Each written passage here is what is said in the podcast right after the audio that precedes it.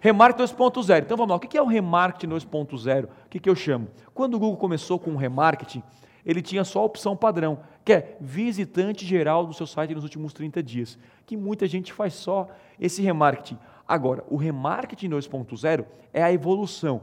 Nós vamos pegar, criar mais públicos de remarketing dentro desse público de todos que nós temos aí, baseado em estratégias. Então eu posso colocar, por exemplo, um cara que visitou só a landing page nos últimos sete dias.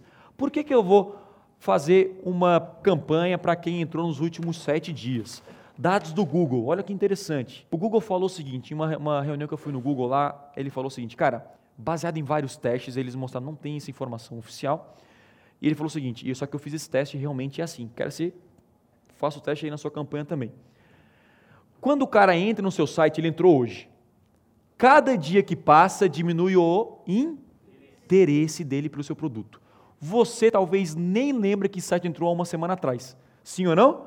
Normal. Beleza. Não quer dizer que nós não vamos traquear ele.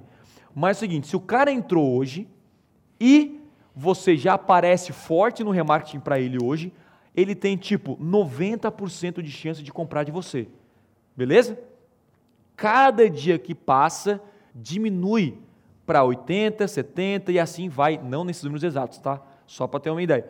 Mas passou de sete dias, lá para o oitavo, a chance de você vender para esse cara é 10% em média. Por quê? Ou o cara comprou de outra pessoa já, passou uma semana, já decidiu, ou ele não vai comprar no momento. Ele está sendo convencido ainda de comprar de você.